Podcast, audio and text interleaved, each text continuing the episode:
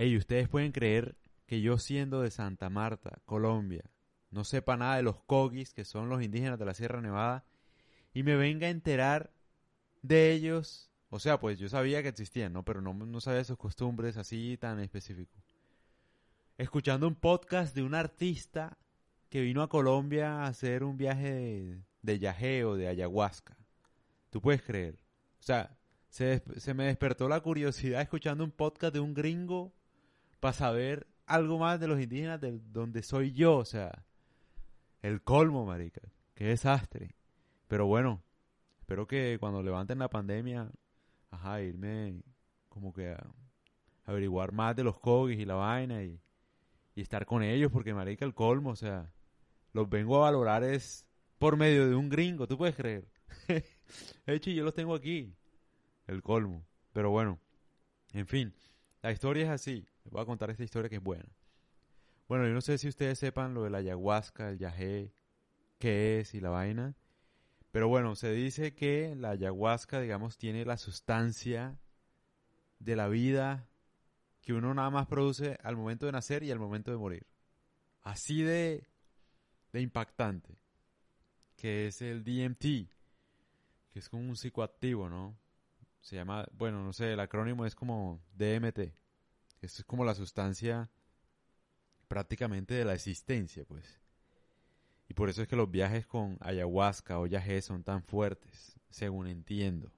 Obviamente es un tema espiritual, ¿no? O sea, la gente no es que vaya a consumir ayahuasca solamente para ver lucecitas y maricadas y colores. La gente lo hace por un tema espiritual y tiene su ritual y su chamán y bueno, la vuelta. Entonces, date cuenta, yo estoy un sábado escuchando a podcast ahí raro porque además el man, no, no sé, le borraron todos los podcasts. No sé, me puse en YouTube a ver al man, David Cho, que es un artista. El man estaba contando su experiencia de haber tomado, cuando tomó ayahuasca en la Sierra Nevada de Santa Marta prácticamente, con los cogis. Entonces el man dice una vaina, no joda. Bueno, para los que no saben quién es, el man es un artista, es cool genio, marica. Es un genio de verdad porque me parece un genio no solo por cómo pinta y tal, y por la vida que tiene, porque me parece que no, no sufre del síndrome del impostor, man relajado, sino también porque, marica, el man pintó las oficinas de Facebook y le pagaron con acciones en esa época, en 2005. Y el man es millonario, marica. ¿Tú puedes creer? Un genio. Claro. Creo que tiene 200 millones, marica. 200 millones de dólares el hijo de puta. Un genio, me parece. De puta, qué genio, marica. ¿Ah? Se volvió millonario así. Increíble, ¿ah?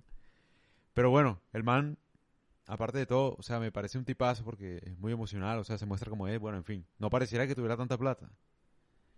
Pero bueno, a la historia del man, lo, lo que el man cuenta. El man vino a Colombia tal para hacer su viaje de yajé, de ayahuasca, básicamente. Entonces el man se preparó varios días y la vaina, hizo el ritual con el chamán. Y el man cuenta la experiencia cómo fue. Y es una vaina, o sea que casi todo el mundo que, que ha experimentado con la ayahuasca dice que es una vaina indescriptible con palabras. El man como que enfrentó sus miedos más profundos, su familia, que el man, por ejemplo, podía salirse de su cuerpo, según entiendo. O sea, como que sacar el alma de su cuerpo y viajar a donde quisiera, o sea, podía pasar incluso a otro cuerpo. Y viajar en el tiempo, o sea, una cosa cool de viaje, marica. O sea, lo que yo diga es absurdo y le sonará absurdo, pero solo la gente, la, la gente que ha consumido, bueno, que ha hecho ese ritual, puede decir qué tan cierto es lo que estoy diciendo, porque además no es mi experiencia, sino la de David Shaw, que es el artista que les digo. Ey, el man, bueno, ese viaje y tal. Ah, que el man también podía como que meterse al cuerpo, o sea, como que viajar intergalácticamente. Una vaina así. Me da risa porque, güey, puta. Pues parezco hablando mierda, pero yo no tengo la culpa. O sea, ustedes les voy a dejar el podcast del man aquí. O sea, bueno, la historia. Está en inglés, pero ustedes pensarán que yo estoy hablando bondad, pero no, no. Así es la historia. El man como que viajó, o sea, se metió al cuerpo de su mamá cuando tenía nueve años, marica. Y que el viaje dura, o sea, el trance puede durar como ocho horas. Una vaina así. Y, y que el man tuvo, yo no sé, un poco de, de, de experiencias como homosexuales también, yo no sé, como que el man enfrentó muchos miedos, muchos traumas, mucha vaina, o sea, acoso, yo no sé qué, violaciones, yo no sé, marica. Esa es la experiencia del man. El man la cuenta. Les voy a dejar aquí, que no se me olvide, les voy a dejar aquí el link en YouTube, está todo, para que vean la experiencia del man. Pero otro dato curioso que me llamó la atención fue que el man hablaba de, de algo de los cogis que yo no sabía y que me da rabia, obviamente, porque yo soy de aquí. El man, bueno, tiró un dato que decía como que los cogis, bueno, ellos eligen sus chamanes, ¿no? Desde muy pequeña edad, o sea, desde muy pequeño, perdón. Como a los cinco años, creo. Y el man dura, o sea, haz de cuenta, eligen al pequeño chamán, al bebé, pues, que va a ser el chamán, como a los cinco años, y lo meten en una cueva como por siete años, creo. O sea, sin nada, en una cueva ahí, siete años, marica, algo así. Creo que lo alimentan y bueno, le enseñan de todo y tal. Y que al final el chamán, de esa experiencia, meditando y estando pues solo durante tanto tiempo, el man aprende a descubrir los secretos de todo, de la vida, de la muerte, de, de todo, o sea, el man sabe todo. Ese o sea, el chamán evoluciona a tal punto de estar en sintonía con la naturaleza. Algo así. O sea, termina el man sabiendo de todo cuando pues pasa el tiempo de la, cueva, de la cueva. Algo así entendí yo. Ey, yo no sabía eso, marica. Y yo siendo de aquí, es que a mí me da rabia por eso. Apenas se acaba la pandemia, yo no sé, yo voy a averiguar eso y voy a poner otro podcast porque yo tengo que saber más de eso. Y bueno, el man contaba eso con los Kogis y tal. Y también contó otra vaina muy interesante. Los Kogis que son la tribu indígena, pues con la que él hizo la experiencia del yagé, ellos no consumen yagé, si no estoy mal. Y es que además yo busqué después y yo no encontré nada, o sea, como que yo no sé entonces por qué le dieron al man eso. El man iba con, con un escritor que se encarga de hacer los viajes así psicodélicos, pues. O sea, el man toma como que ayahuasca con muchas tribus es como que el guía, bueno, no sé, el man viajó con esa persona. Ya le a decir quién es. Estoy buscando porque guardé el libro del man porque me lo quiero leer. Me parece muy interesante. El man con el que él fue, ¿no? Eh, ya les digo, ya les digo quién es, cómo se llama. Estoy buscando porque no me acuerdo. Se llama... No, este no. Daniel Pinchbeck. Pinkbeck.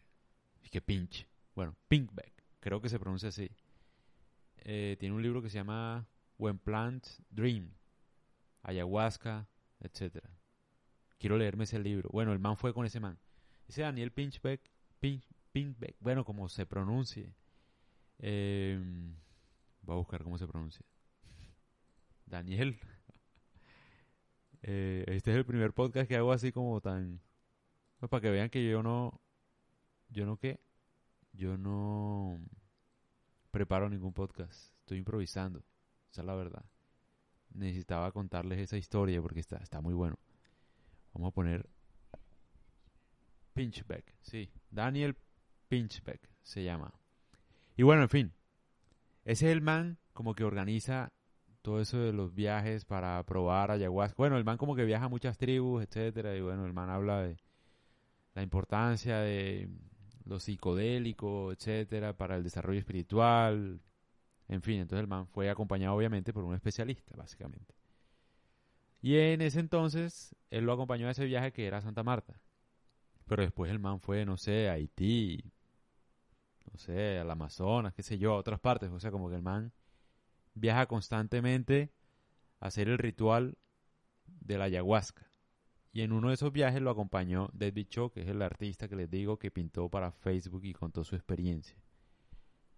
En fin, o sea, ¿por qué hago este podcast? Porque, bueno, primero yo no sabía eso de los Kogis y me llamó mucho la atención, eso de que la preparación para ser un chamán y no jodas, eso es mucha sabiduría y yo me pongo a pensar y estar uno solo durante tanto tiempo y yo lo digo es porque yo he tratado de experimentar estar solo, o sea, sin ningún tipo de estímulo es decir, tú te levantas una hora sentado, sin celular, sin música, sin nada, todo apagado, los ojos cerrados, durante una hora, y es difícil uno quedarse ahí una hora. O sea, uno siempre está buscando que el celular, que no sé, cualquier distracción, porque vuelan los pensamientos y como que uno se desespera, le, da ansiedad. Ahora imagínate el man siendo un niño durante nueve años, pasar ese tiempo así, no joda, impresionante, impresionante además porque uno no sabe, o bueno, yo por lo menos no sabía esa historia de los Kogis. Y me da rabia, otra vez lo he dicho muchas veces, porque es que yo soy de aquí. Nunca como que me interesé por ellos, esa es la verdad, marica. Y me... O sea, ¿cómo te explico? Yo siempre le he tenido como respeto y tal porque me parece que son unas personas muy saludables. Es, básicamente es por eso. Les tengo respeto es por eso. Pero, no joda, yo no sabía eso. Y me da rabia porque yo estoy a nada de averiguar. O sea, nada más que levanten la pandemia, primo, y vea, me pongo a hablar con algún indígena Kogi o a visitarlos en Ciudad Perdida. La gente que, bueno, yo no sé, a mí me escuchan bastante de México, me escuchan más en México que en Colombia. La gente de, México, hey, vengan a Santa Marta, Colombia, de verdad. No es que yo sea una celebridad, de verdad. Miren que el man este hizo el cule viaje con, con los Kogis y es gringo. O sea, a lo que voy es que es un paraíso, de verdad. Y el mismo man cuenta que es increíble, pero es la verdad. En Santa Marta, por ejemplo, en la sierra, o sea, es el único lugar donde tú puedes estar al nivel del mar y también cerca de la nieve. O sea, es como que hay una montaña gigante cerca del mar. Por eso Sierra Nevada de Santa Marta. Santa Marta tiene playa, nivel del mar, Sierra Nevada. Eso es para que, pues la gente que no sabe, ¿no? Eh, se haga una idea de lo que es, o bueno, de dónde estoy, pues. Y sí, con los indígenas Kogis, que son de la sierra. En fin, el punto es, primero, tengo entendido que los Kogis no hacen ayahuasca. O sea, ellos no... Pero creo que no. No sé, no lo he encontrado. Yo no sé, tocaría preguntarle a ellos. Cuando pueda les pregunto. Pero creo que no. Y creo que el David cuando cuenta su historia, al final como que dice como que ella, ellos no toman eso. Entonces yo no sé qué ritual hicieron o por qué lo hicieron, la verdad. Porque no es común. Creo que no es común. Entonces pues sí, hay que averiguar eso. Lo otro, me puse a averiguar de ese DMT, que es la sustancia psicoactiva de la ayahuasca o del yagé. No joder, esa vaina es... Es increíble porque mucha gente que lo ha tomado o sea, experimenta las mismas cosas. Otro man, por ejemplo, experimentó, otro man ahí en otro podcast que escuché, no me acuerdo cómo se llama el man, pero me acuerdo que el man describía la alucinación, o bueno, la visión, como que el man tomó eso y sintió que un demonio le mordía el cuello, marica, y se le metió al corazón y le quitó la luz del corazón, o sea, como que le quitó la luz y después el man tuvo que pues pedirle al demonio que le devolviera la luz, marica, porque cuando le quitó la luz sintió que se murió. O sea, lo que le, lo que le voy, lo que les quiero decir es que es cool vaina, una locura ya, una locura, es una vaina supremamente espiritual y que tiene mucho sentido porque, o sea, atribuyen a ese DMT como la sustancia de la existencia, básicamente. Como bien les dije anteriormente, uno solo la produce cuando nace y cuando muere, al parecer. No sé. Voy a leer el libro del Daniel Pinch, ese. Eh, y les estaré comentando para ver qué tal. Algún día obviamente me gustaría experimentar, pero pues por ahora no. Siento que yo quisiera hacerlo cuando estuviera, o cuando al menos me sintiera más elevado espiritualmente. Sintiera que estoy a plenitud a ver qué pasa. O de pronto no. De pronto no no lo quiera probar nunca, no sé. O sea, por el momento siento que no estoy listo. Lo que queda pendiente es averiguar más sobre los Kogis, porque me parece muy interesante esa historia, o sea, esa preparación. De verdad que sí, o sea, si es verdad eso, estar en una cueva tanto tiempo, no joda, es claramente que el chamán sabe muchas cosas, de verdad que sí, porque es supremamente difícil, supremamente difícil, o sea, imagínate tú esa preparación el man como que termina graduado con la naturaleza, o sea, siente todo, ¿no? Y que entre otras cosas, la experiencia del viaje es como un despertar espiritual que te dice que obviamente todo está conectado con todo. Decía David, que lo experimentó, decía que él se dio cuenta, por ejemplo, cuando tomó viaje, que cada suceso que le ocurrió en la vida tenía un sentido para llegar al otro y que uno muchas veces no es consciente de eso. Al menos sin tomar yagé. Porque si uno se da cuenta, claramente cada suceso lleva a otro. Obviamente uno no lo interrelaciona. Pero con el yagé al parecer como que es más claro que todo es uno. O sea, como que todo se conecta. Uno no solamente es una persona individual, egoísta y tal, sino que está conectado obviamente con, con todas las personas con las que uno tiene contacto en su vida. Y que obviamente uno debería ser consciente de eso. Lastimosamente, al parecer, uno solamente es consciente cuando toma yagé. O sea, porque uno lo ve, literal. Uno siente. O sea, como que uno ve todo. Que es indescriptible. O sea, yo todo lo que diga es basura porque igual no. Pero en fin, muchas curiosidades. Les tendré más historias de los Kogis porque obviamente son de Santa Marta. Les tendré más historias de la ayahuasca cuando averigüe un poco más. Eh, y cuando me lea el libro este del man que hace las expediciones psicodélicas, tendría que, o bueno, me gustaría tener contacto con él, hablar con algo, algo con él, obviamente. Y les compartiré todo lo que vaya pues aprendiendo sobre este tema. Espero les haya gustado este podcast, si saben de la experiencia o si quieren aportar algo, no sé, de ayahuasca o si saben quién lo hace bien, porque esa es otra vaina. O sea, mucha gente de pronto tiene la curiosidad de tal, pero hay muchos falsos chamanes, ¿no? O sea, yo no sé, yo nada más iría donde fue este man porque ya sé que es confiable, ¿no? Pero hay muchos malos chamanes, o sea, eso como que, no sé, ¿qué, te hace pensar a ti que te estén dando ayahuasca de verdad y no otra cosa? Este, esa vaina es, no sé, da miedo, me digo yo. Si uno debe hacer eso, uno debe hacerlo bien y tomándoselo en serio, espiritualmente y tal. Y si no, pues no. Ah, otra cosa muy interesante que supe es que, por ejemplo, la ayahuasca al parecer tiene... O sea, es una vaina absurda, pero como que también podría curar a ciertas personas con cáncer y que en algunas veces eh, la gente lo ha tomado para eso, para curarse del cáncer. Incluso creo que David cuenta la historia de otro man en el que David, y es que David, ya le estoy hablando como colombiano, David, David cuenta como que un man incluso, o sea, cuando tomó, la experiencia fue que el man quería como que, o sea, como que uno se encuentra con el ser creador de todo, sea Dios o como quiera que tú lo llames. Y el man le pidió a ese ser creador, o sea, que le, que le lo dejara transformar su ADN para producir vitamina C de forma natural. O sea, como que anteriormente el cuerpo humano producía vitamina C de forma natural, pero por alguna evolución del ADN, no sé, como que dejó de ser así. Entonces el man como que en el viaje estaba tratando de que el ADN de él produjera vitamina C de forma natural. No estoy hablando de una vaina. La gente va a decir, este man qué va. Pero es que me pareció impresionante esa historia. Por eso le voy a dejar acá el podcast de David. Para que la escuchen. Vean que todas las partes, porque es súper largo. Esa vaina dura como una hora. El man cuenta la historia bien, bien. O sea, lo que él sintió con la ayahuasca y tal. Y sobre lo de los kogis. Muy interesante y todo. Para que ustedes tengan una idea de lo que es. Averigüen más del tema. Porque yo estoy interesado, obviamente. Yo apenas estoy empezando a averiguar. Entonces, Ustedes saben que mis podcasts son pura curiosidad, o sea, yo comparto lo que a mi mente se le da la gana, esa es la verdad, o sea, yo no preparo nada, yo, yo voy es como...